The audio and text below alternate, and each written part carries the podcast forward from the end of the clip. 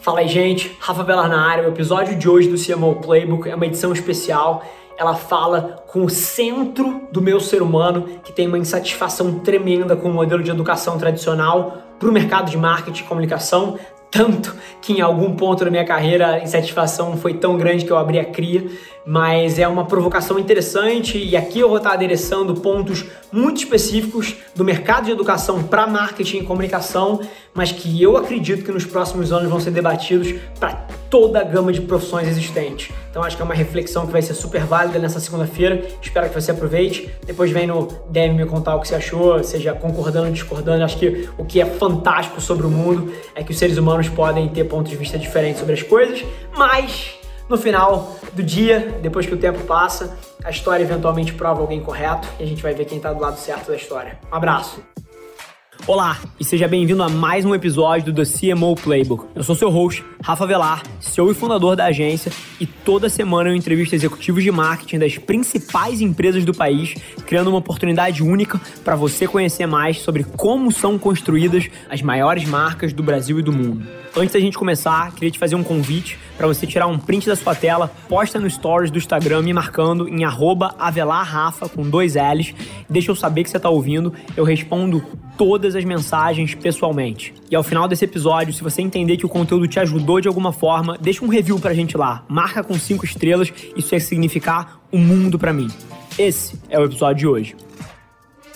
O meu objetivo vai ser te ajudar e te provocar numa direção para que você eventualmente possa ser o profissional de marketing e comunicação mais desejado do mercado. Mas para você chegar lá, você vai precisar entender o que, que marketing e comunicação significa em 2020. O mercado nunca foi tão rápido, o mercado nunca foi tão ágil e você precisa começar a se adaptar também.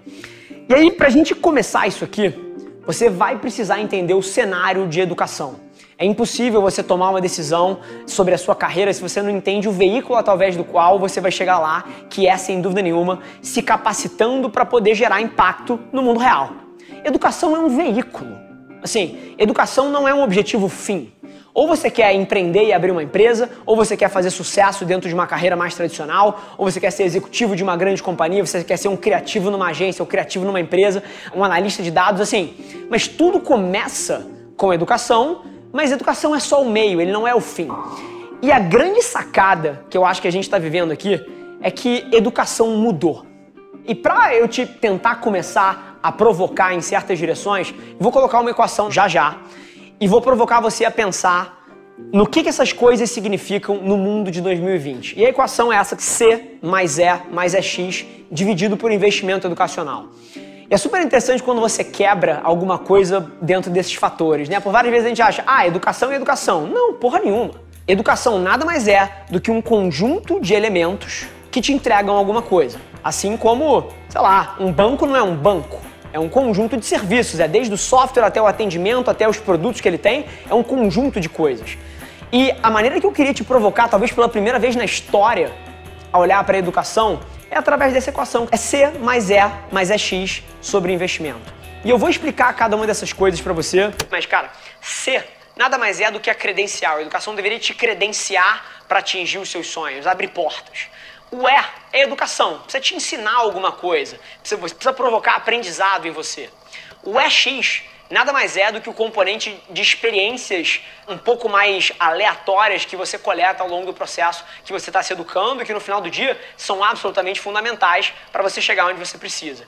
Só que a grande sacada aqui, e que me deixa hiper indignado, vocês vão ver um pouquinho mais disso para frente, é que tudo isso só é proporcional ao quanto você paga para ter acesso a isso. E como toda fração, se o denominador for alto demais, ou seja, se essa porção do investimento educacional for alta demais, invalida o valor de tudo que está em cima. E é um pouco disso que a gente vive hoje em dia, e eu vou entrar um pouquinho mais nesses assuntos, enquanto basicamente eu mostro para vocês como é que eu enxergo o processo de formação profissional em 2020, mas tudo que eu falar, você vai conseguir colocar dentro dessa fórmula que eu apresentei. No final do dia, eu sei que vários de vocês chegam aqui por pontas diferentes e nem todos conhecem a minha história. E eu não quero investir muito tempo aqui. Eu só quero gastar talvez um minuto, porque a minha história, ela fala muito com a sua. Há muito pouco tempo atrás, eu estava na mesma cadeira que você, me fazendo as mesmas perguntas, com as mesmas dúvidas, E é por isso que eu acho que ela talvez seja interessante. Cortando uma história que é muito longa para uma versão curta, basicamente, cara, eu fui o, talvez o pior aluno que já passou pelo INSPER, pelo IBMEC. Me formei em economia, mas assim, eu lembro claramente, eu fui literalmente o pior aluno da faculdade nos primeiros quatro semestres. Assim, eu repeti as matérias com zero, não tinha o menor interesse daquilo ali. E vocês vão ver, eu falo um pouquinho mais disso pra frente. Eu não acho que eu falhei a educação. O sistema de ensino me falhou. Ele não funcionava para mim. E nesse processo, eu acho que se eu não tivesse me dado tão bem na vida, tão rápido, talvez eu tivesse um pouco atrás da orelha, falando assim, cara, será que eu não sou bom o suficiente? Porque lá atrás o, o, modelo tradicional me disse que eu não era. Quando você toma um zero em mate 1 e eu repeti mate 1 três vezes, assim, esse é o mundo, o ensino tradicional te dizendo que você não é muito bom em alguma coisa. Quando na verdade eu só não tinha interesse, aquilo não se adaptava a mim, aquilo era velho. E é curioso porque à medida que eu fui evoluindo como profissional, eu fui vendo que eu sou uma pessoa que tende a ser um pouquinho à frente do tempo. E várias das coisas que depois viram mainstream acabam sendo coisas que eu fazia antes. Então essa é só mais uma delas. Mas aí me formei, meu primeiro emprego foi na empresa da família, ela estava quase que falida. É uma empresa que já tinha sido relevante, já tinha tido, cara, quase 200 funcionários, tinha um faturamento super bacana, mas ela passou por uma crise e dentro dessa crise, ela se deu muito mal, começou a acumular dívida, teve que demitir quase todos os funcionários. Quando eu entrei na empresa, a empresa tinha nove funcionários e uma dívida tremenda. E aí, cortando essa história longa para uma versão curta, basicamente em cinco anos eu levei a empresa de 3 para 30 milhões de faturamento. Esse ano, quem sabe a gente triplica esse número, tem muita coisa boa acontecendo. Eu já não faço parte mais do time executivo, mas ainda sou do board. Mas basicamente tudo isso que eu fiz, eu fiz através da internet. Eu fiz com tudo que hoje em dia é mainstream: conteúdo, estratégia digital, comunicação. E eu acredito de fato, seja você um profissional autônomo, seja você alguém que quer construir uma carreira numa multinacional, ou seja você um empreendedor pequeno, médio ou grande, que nunca na história existiu um momento tão bom para você materializar os seus sonhos no mundo real. Eu acredito nisso profundamente. E eu acredito que a internet, esse veículo que conecta a gente nesse exato momento é a grande plataforma para isso acontecer. E eu fiz isso através de conteúdo, marketing e comunicação, e eu queria te provocar que tudo que eu fiz passa pelo meu processo de aprender como fazer o uso dessa que é a maior oportunidade da história, na minha visão, para minha carreira. E eu sei que vários de vocês olham para mim como empreendedor, mas não, eu já fui um funcionário também. Eu trabalhava na empresa do meu padrasto, eu era um funcionário. Então, eu queria provocar todos vocês a pensarem que, independente da posição que você se encontra na sua carreira, tudo que a gente vai falar aqui é super útil e pode fazer toda a diferença para você. Agora, mais interessante do que só a minha trajetória, ao longo desse processo eu comecei a compartilhar muito dos meus aprendizados. E de alguma maneira eu me tornei protagonista das conversas sobre negócios. E aí, nesse processo de começar certas conversas e de expor as minhas dores, a minha luta, o que eu estava fazendo, eu descobri que várias pessoas tinham as mesmas dores que as minhas. E aí começou a acender algumas luzes para mim. Inclusive, uma dessas pessoas que eu conheci através dessa trajetória, que é o Ricardinho, Ricardo Dias, vice-presidente de marketing da Ambev e uma das maiores mentes da história dentro do tema de marketing, vai estar tá aqui hoje com a gente e é um prazer sempre estar tá com ele. É uma das pessoas que eu mais admiro no mundo como ser humano, como executivo, e ele vai estar tá aqui com a gente hoje. Então acompanha até o final que você vai ter o privilégio de estar com o Ricardinho.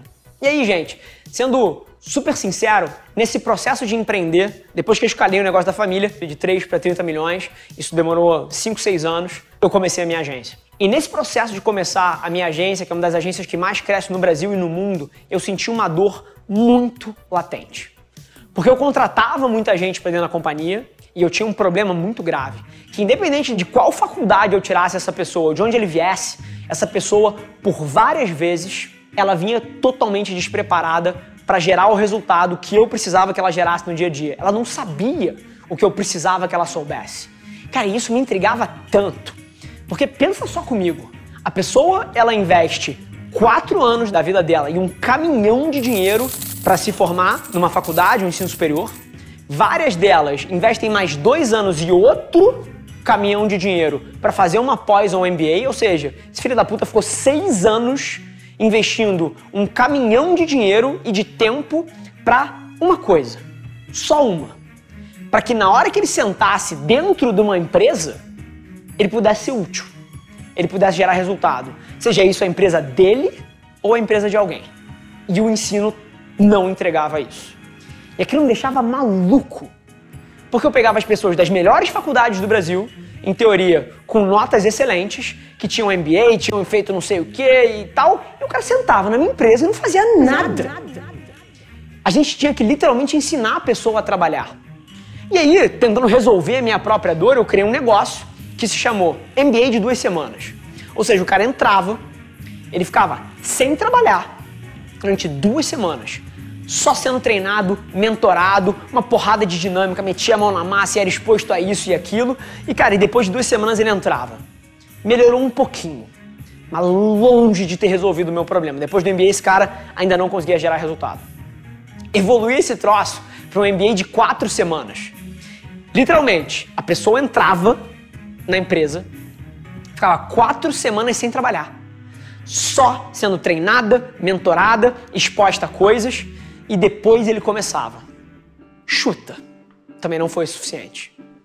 E não é porque as pessoas tinham alguma dificuldade ou porque o programa não era bom. As pessoas eram as melhores e o programa era o melhor que dava para ser em quatro semanas. Mas não era suficiente. O mundo aí fora é competitivo pra caralho.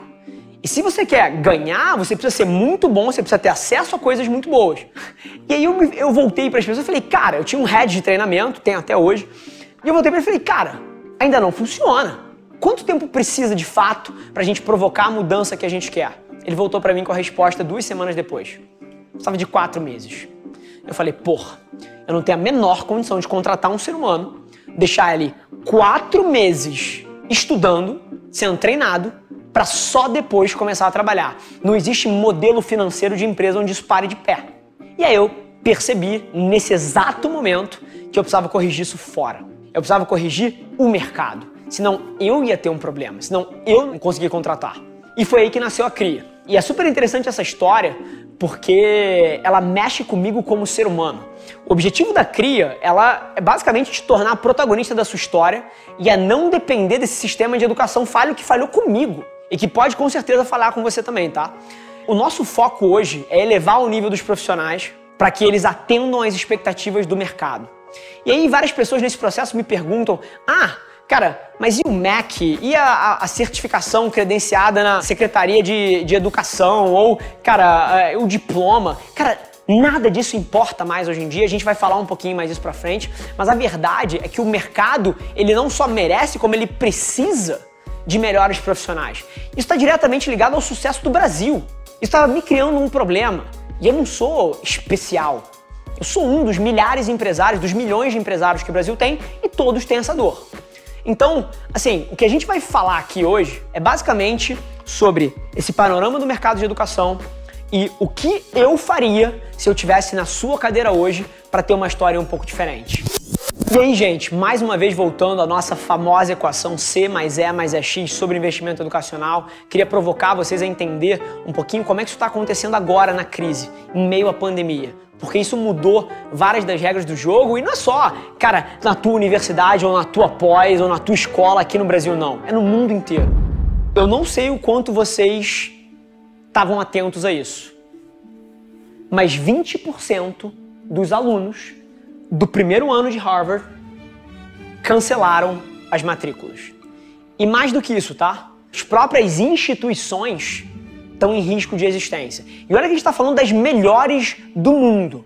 Você imagina as medianas, que Harvard tem um puta de um produto. Se você tiver na dúvida entre fazer CRI ou fazer Harvard, você tiver essa opção, vai para Harvard. Assim, mas agora, isso aqui é para o 0,0000001% do mundo. E mesmo assim, está sofrendo.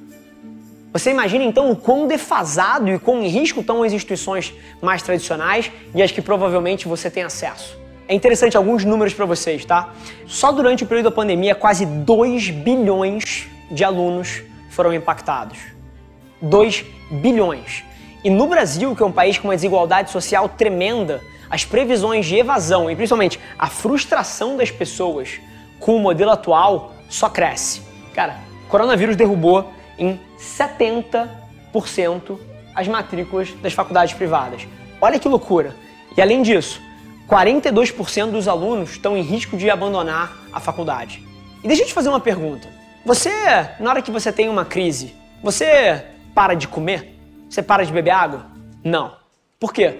porque essas coisas são absolutamente essenciais para a sua vida. Você só corta aquilo que não te gera valor, aquilo que não é importante. E é isso que a gente está começando a ver. Pela primeira vez na história, as pessoas estão olhando para sua vida e falando assim: cara, será que eu preciso disso aqui? Será que isso aqui faz alguma diferença na minha vida? A minha visão é que para 99% dos cursos não faz. Se você quer estudar medicina e quer ser médico, você precisa do CRM, que é um instituto. Se você quer ser advogado, você precisa da OAB. Mas agora, marketing e comunicação, eu sinto muito. E isso prova, assim, não sou eu falando, olha os números.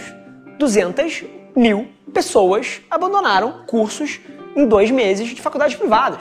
O mercado, ele nunca mente. E quando eu digo que quando você está com sede você bebe água e você não deixa de beber água, mas você corta isso aqui, porque claramente isso aqui não está tirando tanto valor. E aí, gente, isso só comprova o problema do ensino e que as pessoas estão pela primeira vez na história buscando alternativas, buscando soluções e provavelmente você está aqui exatamente por isso. E eu vou além, tá? Porque o principal argumento que se fazia, ah, mas para ter uma carreira de sucesso eu preciso de um diploma. Ah, a empresa que eu quero trabalhar, a melhor empresa do mundo, ela só aceita pessoas com diploma. Não. Isso é propaganda do mercado para te vender um diploma. Que é isso que ele faz, é uma máquina de diploma, ele não ensina porra nenhuma. As melhores empresas do mundo, Google, Apple, é, Tesla, SpaceX e várias outras, a própria Velar, já não exige diploma. Só que as pessoas estão presas numa máquina de diploma. E não é a Velar, cara. Velar, cara, não é a, a, a maior empresa do mundo. O Google é, e a Apple são. Isso é propaganda do ensino tradicional. Isso é duas coisas. Primeiro, propaganda das universidades querendo te vender matrícula para tentar salvar da crise. E número dois, isso é as gerações antigas que ainda julgam o mundo de hoje pelas lentes do passado e não entenderam que as coisas mudaram. E esse é o principal problema. Além disso, outro problema que a gente não falou ainda é o valor, é o preço. Porque o preço da matrícula, das mensalidades, da totalidade do curso do ensino tradicional, ele inviabiliza que 90% do Brasil tenha um ensino de qualidade. Isso é muito louco, né? Como é que você pensa uma indústria inteira que só 5% da população consegue ter acesso? Isso não é errado? É. E toda vez que você se provoca nessa direção, cara, será que vale? Eu te respondo, não vale. As coisas que valem a pena na vida, você tem certeza. Você não tem dúvida. Você não tem dúvida se está com sede e você vai beber água. Você não tem dúvida se está com fome e você vai comer. Você tem dúvida naquilo que não tem um valor claro. E no caso da educação, o único motivo que você tem dúvida é porque te venderam uma mentira e te venderam, cara, um sonho que já não é mais verdade em 2020. Talvez em 1990 a faculdade fosse um diferencial. Talvez nos anos 2000 a faculdade fosse um diferencial. 20 anos atrás, não hoje. E aí, fazendo uma conta rápida, tá? São quatro anos de faculdade, se você se formar em quatro anos, mil reais por mês, sem contar o valor do dinheiro no tempo, são 48 mil reais. Isso somado a mais uma pós ou um MBA, porque quando você sai da faculdade você vai perceber que você não sabe porra nenhuma, você vai querer, ah, eu preciso de uma pós, ah, eu preciso de um MBA. E aí provavelmente são mais 24 meses de estudo, mil reais, mais 24 mil. Cara, você está falando de um investimento acima de 50 mil reais. Para você chegar numa empresa igual as pessoas que eu contratava e não tá preparado, é sério? E aí a gente pode entrar no debate, caramba, mas as faculdades, os MBAs, etc., estão se atualizando frente à pandemia? Foi mal. Cara, ensino à distância não é videoaula e PDF. Cara, isso é você pegar o pior que a internet proporciona e você juntar num pacote e tentar vender para as pessoas. Cara, a internet é sobre conexão. Internet é sobre, cara, dar acesso a coisas que você não teria se não fosse a internet. É sobre criar comunidades, é sobre facilitar acesso, é sobre facilitar, cara, engajamento. E todas essas instituições acham que ensino à distância é videoaula e PDF. Foi mal, não é. Provoco vocês a pensar, inclusive, que esse modelo é o estereótipo do investimento sem recompensa. E é curioso, porque essas instituições não se reinventam porque elas estão presas ao MEC. Elas estão presas a uma grade, que elas são mandadas, você precisa ensinar isso. Sendo que o mundo muda toda semana. Essa semana alguém lançou um aplicativo que vai redefinir os próximos seis meses. Você acha que o MEC está incluindo isso na grade? Não. E é por isso que 9 em cada 10 brasileiros já estuda pelo YouTube. Porque, cara, é a maneira dele se atualizar, é a maneira dele ter informação real de valor e não tá errado. Se você não tá recebendo o que você precisa, você precisa buscar o que é fundamental para sua trajetória. E é o que os brasileiros estão fazendo. E aí, cara, você aterriza isso com mais dados ainda. Porque o volume de pessoas que busca o termo como trancar a faculdade é maior, muito maior, do que o volume de buscas sobre como matricular a faculdade. E apesar das instituições não, não, terem se adaptado ainda, o consumidor já diz o que ele quer. O consumidor já deu o indicativo de para onde ele está indo ou o que ele precisa. Você já sabe que você precisa protagonizar o seu aprendizado. Você não pode depender dos outros. E se as instituições que estão aí fora não vão te entregar isso, você não pode ficar à mercê delas. E aí, mais uma vez, o consumidor liderando essas mudanças. Olha a comparação de cinco anos para cá do crescimento pelo termo ensino à distância, faculdade à distância. É surpreendente para a maioria das pessoas. Se você estivesse observando para onde o mundo está indo, não seria tanto. E aqui, assim, indo até mais profundamente, cara, mostrando o quão relevante e ao mesmo tempo que você vê as pessoas fechando matrícula, cancelando matrícula, inadimplência no ensino tradicional, você vê as matrículas de cursos à distância subindo. Então, as matrículas de graduações presenciais caindo e as matrículas de ensino à distância subindo quase 20% de lá para cá. Isso, mais uma vez, cara, não é a minha opinião, independente de quanta raiva eu tivesse do modelo tradicional, porque, cara, eu não me encaixei nele. Cara, isso aqui são dados, isso aqui é inquestionável. Não tem como voltar atrás, o mundo já foi. Ou você fica parado, ou você evolui com ele. O que não dá é para ficar achando que você vai ter um resultado extraordinário sem querer largar na frente. E aí, falando de largar na frente, tem um assunto que a gente não falou ainda, porque, beleza, vamos falar das competências específicas de marketing, de comunicação, cara, de estratégia, mas não é só sobre isso. Antes disso, uma das principais defasagens que eu sentia nas pessoas que eu contratava eram as habilidades socioemocionais, os famosos soft skills. Eu não sei se você está familiarizado com isso, mas soft skills, cara, são inteligência emocional, liderança, criatividade, capacidade de gestão, capacidade de controlar suas emoções. É, isso tudo, se eu tivesse que ser sincero, e sendo sincero aqui, cara, a minha carreira foi mil vezes mais construída nessas coisas do que numa habilidade fantástica de redação publicitária ou de direção de arte. A quantidade de sucesso no olhar da sociedade que eu tive com base em competências socioemocionais, soft skills, é enorme. Eu atribuiria, sem sombra de dúvida, tudo que eu construí na vida, mais da metade veio daí. E o resto todo divide o resto. E é curioso porque quando você olha a formação tradicional, ela negligencia isso. Que faculdade que está te ensinando a como gerenciar uma equipe? Que faculdade está te ensinando, cara, como gerir criatividade? Que faculdade está te ensinando, cara, como administrar as suas emoções? Nenhuma. E todos os dias eu vejo as pessoas, cara, pecando e deixando o crescimento na mesa justamente por isso. E aí, mais uma vez, cara, porque lá atrás eu comecei a falar muito desse negócio de educação e faculdade, tem uns três anos, quatro anos mais ou menos.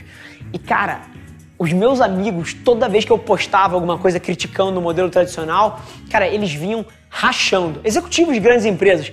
Rafa, você não pode fazer isso, isso é um desserviço à sociedade. Rafa, você está errado. Rafa, isso, Rafa, não sei aquilo. Pá! 90% das pessoas são demitidas por conta de soft skills. Olha que loucura.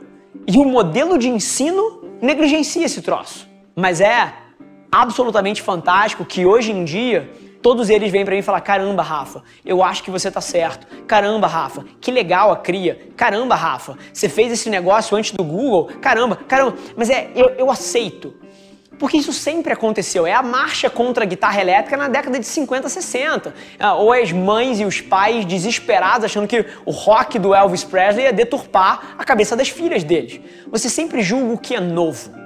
Isso é muito natural. Mas ao mesmo tempo, a sua velocidade de olhar para uma coisa nova com olhos virgens e ver o mérito daquilo desapegado da herança emocional e cultural que foi imprimida em você, cara, nada é mais importante para o sucesso e para a felicidade de um ser humano. Então queria te provocar nessa direção.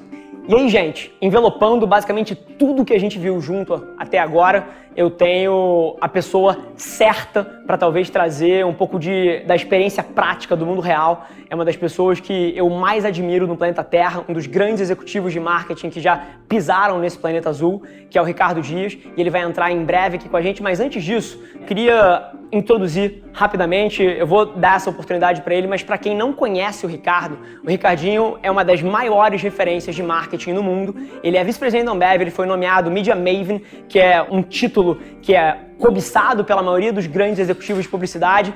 Ele também foi nomeado para o Advertising Hall of Achievement, que é talvez um dos maiores feitos que um executivo de comunicação e marketing pode fazer na sua carreira. E além de tudo, é um baita de um ser humano, um executivo que eu tenho uma admiração tremenda e a gente tem o prazer de receber ele agora. Seja bem-vindo, meu amigo. Você tem uma trajetória que, em teoria, todo mundo que está interessado em marketing e comunicação deveria conhecer. Mas para os 10% que não conhecem, como é que você chegou a sentar na cadeira que você está? Conta um pouquinho para gente. Em primeiro lugar, eu acho que o básico vale para todo mundo. Aquele negócio de trabalhar duro, sonhar grande, é, tá sempre rodeado de pessoas melhores que você. Isso é uma receita que acho que qualquer negócio não falha. Agora, eu tive a sorte de entrar no negócio no momento certo, que foi o caso da Ambev lá no ano de 2000, onde a Ambev estava se abrindo para o mundo. 20 anos de Ambev, então. 20 anos agora e eu acabei entrando no negócio com uma habilidade que foi muito, caminhou muito em linha com o negócio, ou seja, é um pouco aquela história, né? Se o Bill Gates e Steve Jobs não tivessem nascido naquele ano, ou tivessem nascido 20 anos antes ou 20 anos depois, talvez eles não teriam sido o que eles foram. Perfeito. De maneira alguma, eu estou minimizando o que eles fizeram, mas eu acredito que hoje as pessoas elas terceirizam muito da carreira delas para uma empresa e não necessariamente olham para o negócio como se fosse delas. E essa é a dica que eu deixo para as pessoas, que eu realmente acredito que a, a minha experiência não vai valer para quem está nos assistindo agora. A minha receita não vai funcionar para os próximos 20 anos. Cara, achei brilhante a tua introdução, porque eu acho que a história que você contou ela fala um pouquinho do que a gente vai viver, cara, no mercado nos próximos 20 anos. E o que, que você acha que mudou para um marqueteiro que está começando hoje, quais seriam as coisas que você estaria atento se hoje fosse o teu day one? Acho que a maior mudança é que o marketing hoje é muito mais democrático. Lá atrás você precisava ir para uma belíssima faculdade, você precisava ser o melhor aluno, você precisava começar por baixo, você precisava passar por todas as áreas, você precisava entender muito bem de comunicação, porque a televisão comandava a publicidade, logo quem tinha um bom, uma boa sensibilidade para fazer um comercial de 30 segundos ganhava. Só que para você ganhar demorava 20, 30 anos. Perfeito. Era um pouco do Mad Men, né? o Don Draper, Perfeito. que uma sensibilidade tão boa que ele sentava e olhava e já sabia se o negócio era bom ou não. Hoje mudou completamente. A boa notícia, por que, eu falo democrático? Porque você, em primeiro lugar, para ganhar hoje, você tem que ter muito mais diverso, o marketing hoje é muito mais você tem que ter um marketing que é a inclusão a diversidade tem que ser um pilar. Parte da estratégia. Parte da estratégia, por quê? Porque isso vai te trazer vista diferentes, não só sobre o que acontece na cultura, e como o que acontece em ferramentas. Então, por exemplo, Fantástico. eu não vou ser tão bom quanto você, isso nunca, provavelmente. Olha, olha, olha a modesta. Não, porque você já vem com a minha filha de 9 anos, ela com certeza vai ser melhor que a gente. Exatamente. Perfeito. Entendeu? Então hoje a boa notícia para quem está nos assistindo, principalmente para quem é mais jovem, vai ter essa oportunidade. E para quem é mais velho, também vai ter outras oportunidades, porque você precisa complementar esse time de mais jovens. Então a democracia é muito maior, na minha opinião, hoje no marco do que era 20 anos atrás. Tem muito mais oportunidade e eu vejo um lugar como esse hoje fazendo a diferença, coisa que eu não tive lá atrás, e é por isso que eu não vou repetir a minha forma, não vou recomendar as pessoas repitam a minha forma. Perfeito. E é interessante porque você sabe, cara, a, a, equação do valor da educação, cara, certificação, educação, experiência, tudo isso dividido pelo investimento. Você acha que essa mudança toda no marketing, as coisas acontecem muito mais rápido? Antigamente um veículo durava 50 anos como principal veículo. Hoje em dia... Isso que meu pai ia apenas sentar na faculdade por 4 anos. Perfeito. Porque 4 anos ali faziam a diferença, era exponencialmente positivo ao longo da tua carreira de 40 anos. Perfeito. E é interessante. Você acha que então, o que você está dizendo aqui, a opinião pessoal sua, e é claro que eu acredito nela também, que o modelo de educação deveria se adaptar à forma como o marketing é feito. Sem. Talvez as melhores campanhas da minha vida, elas foram concebidas, criadas e entregues em quatro horas. Ou seja, Eu não tenho dúvida que esse é o modelo. Eu não tenho dúvida. Perfeito. E Rica, aqui a gente tentando wrap up, cara, e mais uma vez, eu acho que o teu testemunho talvez inspire dezenas de milhares de pessoas a se provocar, a fazer um pouquinho diferente, a se desamarrar das amarras culturais que às vezes prendem as pessoas numa forma de pensar que já não funciona para frente, como o teu testemunho de vida conta. Se você tivesse na cadeira dessas milhares de pessoas que estão assistindo a gente e você estivesse começando agora, se o teu filho, você tem duas filhas lindas, se elas tivessem hoje em dia, o meu objetivo é ser um grande executivo de marketing, seja na minha empresa ou seja na empresa onde eu trabalho. Se as suas filhas estivessem começando nesse day one, qual seria essa sua dica? O que, que você recomendaria? Não precisa ser uma, pode ser um conjunto de coisas. O que, que você falaria? Em primeiro lugar, você vai ter que convencê-las a deixar o TikTok de lado. Se a gente conseguir convencê-las a deixar, porque o sonho delas é ser uma criadora. E isso é uma outra coisa que mudou no marketing. Pela primeira vez na história, a mídia está competindo com as criadoras de conteúdo. Isso não aconteceu. É você como anunciante, você comprava a mídia, você estava a comunicação. Só que agora, eu tenho certeza que no teu feed, você tem muito mais conteúdo vindo da tua rede de amigos do que de uma rede de anunciantes. Perfeito. Então essa é a primeira parte. Então vamos convencer elas que esse negócio aqui dá alguma chance para elas na vida. Porque, de novo, eu acho que a gente vai falar sobre o lado da indústria. Quais são as profissões do futuro? E aqui agora a gente está discutindo a carreira em marketing de publicidade. E da mesma maneira que você acertou que a educação dos próximos 20 anos vai ser completamente disputada por pessoas como você e por escolas como a CRIA, o mundo, o mercado de trabalho também vai ser disputado. Perfeito. Uma dúvida que daqui a 20 anos é que se você perguntar qual que é o papel desse CMO do futuro, eu acho muito difícil a gente acertar daqui a 20 anos. Talvez vai ser completamente diferente e uma escola como a CRIA vai ter que também abordar isso, porque Perfeito. a gente vai estar treinando pessoas que no final do dia não vão ter um lugar no mercado. Então, vamos tentar se adiantar aqui e aproveitar esse momento para dar uma dica para as pessoas que estão nos assistindo. Você sempre fala isso, né? Que você contrata as pessoas em hard skills e elas acabam perdendo o emprego por soft skills.